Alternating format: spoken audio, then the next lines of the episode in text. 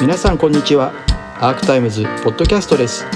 今起こっているさまざまなニュースの深い部分について専門的な知識をお持ちのゲストを迎えして望月磯子さんと私尾形俊彦が掘り下げていきます。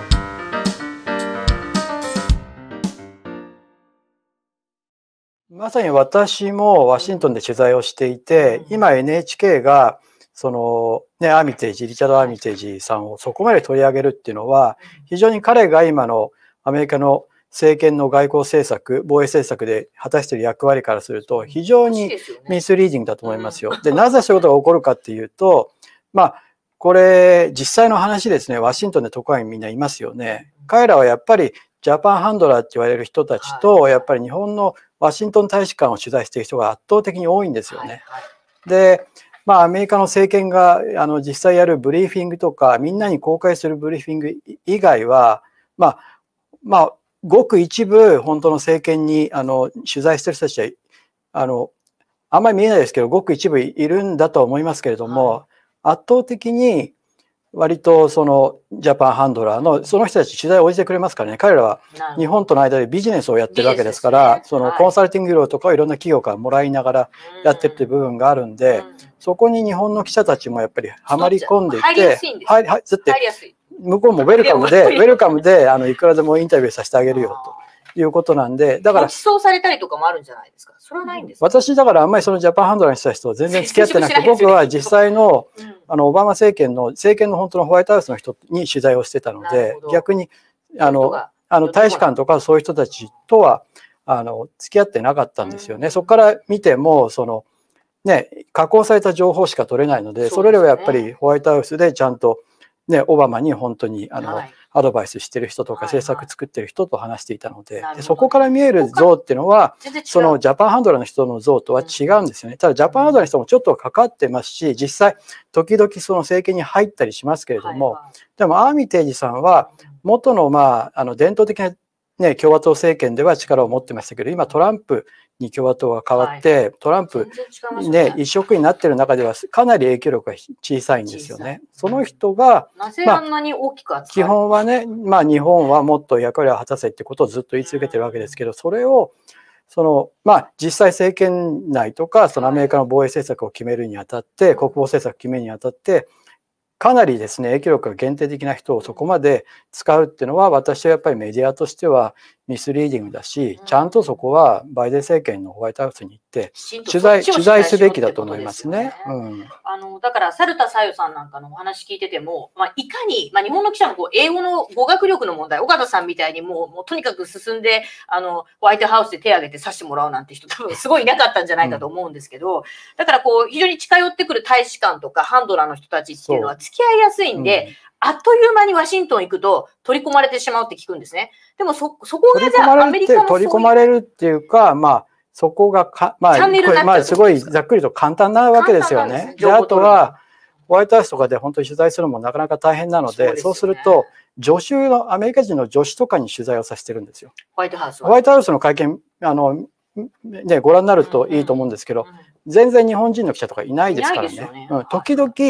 あの、テレビのあの助手の記者の人がいますけど、特派員じゃない人なんですよ。だから、あの、まあ、現地のスタッフの人ですよね。あとは、アメリカ人の助手。だからそういう人たちが取材をして、あの、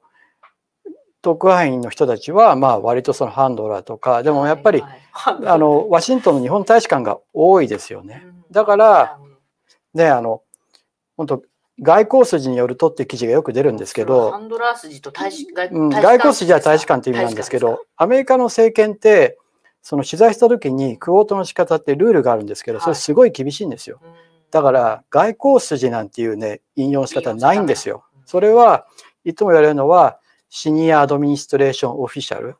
それは政権交換って訳すんですけど、それか US オフィシャルっていうふうにやれってすごくあの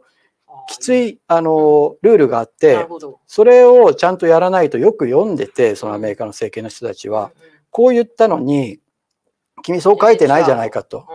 一回あった。一回あったのはその政府の高官からそのねあの not possible っていうことをまあそれはガイトナー長官が今回日本には立ち寄れないっていうのをあの、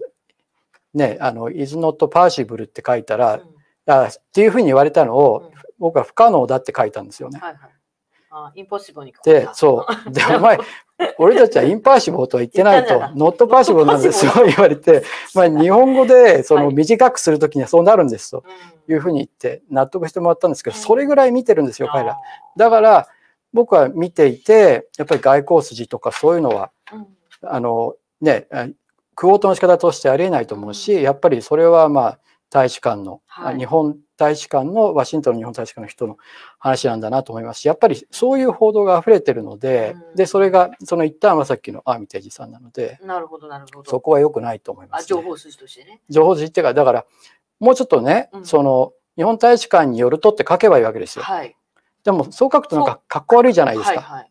だからディプ、ロマティ外交筋っていうと、いかにもなんか国務省から聞いた、見えるけ、ど、でも、国務省は、ハンドラー、わかんないですけど、国務省はそういう quote は許さない。許。さないんですね。うん。だから、あの、日本語、日本の新聞だから許されてるものの、アメリカでそれやったら、絶対ダメアメリカでもそうだけど、日本の記者でもうん。国務省の人の quote をうん。そういう diplomatic source なんていうふうに訳さない、やっちゃや訳せないや訳さない。訳さないっていうか、そういうふうにはできないので、それは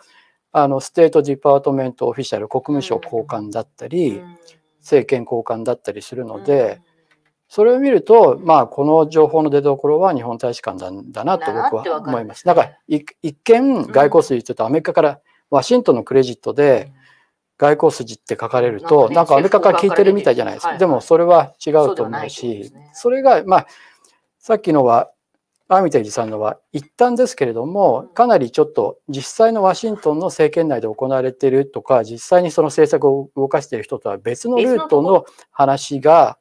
日本ではすごく出てる。それはやっぱり良くないと思いますね。そう。あの、CSIS ってよくね、あの、これ、あの、外務省も確か年間5000万円うん外かなんかね、務省も援助しおてね。金援助しているシンクタンクですけれど、麻生太郎さんがまさに水道民営化をね、これからやっていくみたいなことを、その CSIS の、あの、講演会かなんかで公言したりして、非常に日本との外交、外務省と、それからその、いわゆるハンドラー的な方たちと、それから政治家、で、そこにまあ、例えば確か小泉進次郎さんも1年間ぐらいそこにいたとそうです、そうです。そこにいたどんです。そこから発信されるものが、なんか、あたかもアメリカの意のように、なんか見えてしまってるけれど、これが非常にとんだお門違いで、あの、実際そこを見るとそんなに大きい組織体ではないわけいや、ですよ、ね。CSIS は立派な組織ですよあ。ただ、ねただ、その時々の政権によって、うん本当にその政権の意向を受けて出している場合と、そうじゃない場合があるんです。分かれるんですか？え分かれるっていうか、その時々のそのそこにいるそのディレクターの力とかによって、それがあの分かれるんですよね。で、特にそのトランプ政権になって、そういう人たちの政権へのルートっていうのはかなり、これ最初はそういう人たちはトランプはやっぱり大統領にすべきじゃないって署名とかしてたんですよ。それで、そしたら本当に大統領になっちゃったんで、その人たち切られちゃっ。たっていうのがあって、そういう中で出てくるう、ん。その、レポートとかいろいろ出てきますけど、それはあまり、あの、実際政権との連携はないものなんですよね。でも、そうじゃなくて、彼らが力のある人がいて、本当に政権と、まあ、リボルビングドアって回転ドアって言われるので、そういう人たちがいる場合は、実際はそこで意味があるのでで、実際、ジャパンハンドラーの人たちはそうやってね、あの重要な役割は持ってるんですけうん。ど、その時々に誰がいて、どういう意図で出してるのかっていうのは見なきゃいけなくて、ど。今の出方っていうのは私は非常にミスリード、ミスリードだなと思いますね。なるほど。あの、CSIS から出るものってこうイメージ、山本太郎さんなんかがもう国会でよく言うんで、それは CSIS のやりたいことですねとか聞くから、なんかまともな政策提言しないんじゃないかって思えちゃうんだけど、そんなことでもないんですか？そんなことでもない、そんなことでもない。だからすごく大事。なな、その政策発信がある時もあります。なるほど。だから、ジャパンハンドラーでも、うん。例えば、まあ、リチャード・アミテージが共和党側で、うん。いやもう今もジョセフ・ナイさんっていうのは、私もインタビューしたことありますけど、はいハーバードの教授ですけれども、うん。彼が、あの、彼と二人でやってたりするんですけれども、ジョセフ・ナイさんの場合は、その今の民主党政権とのつながりがまだあるのでそういう意味では、あやっぱり一定のそのそこから出てくるものは信憑性を持って見た方がいいと。でも、そのねうん、やるときは大体意図を持ってやってるので、その意図も取材すればわかるので、そうね。すると、はいはい。ここでね、CA 再生で今度、でも本当の交換ですよね。が、こういう、あの、講演をやるから、それはちゃんと見といた方がいいよと。それはアメリカの今後のバイデン政権の外交政策なんだよっていうのは、やっぱり交換が支えてくれるわけですよ。。だからそういう意味であの直接取材して、そういう時に CSIS がその場に使われるってことはあります。過去にもあったし。なるほどね。うん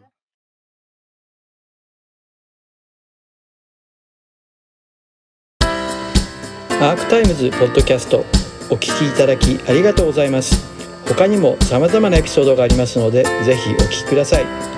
動画は YouTube 上のアークタイムズチャンネルでご覧になれます。こちらもぜひご活用ください。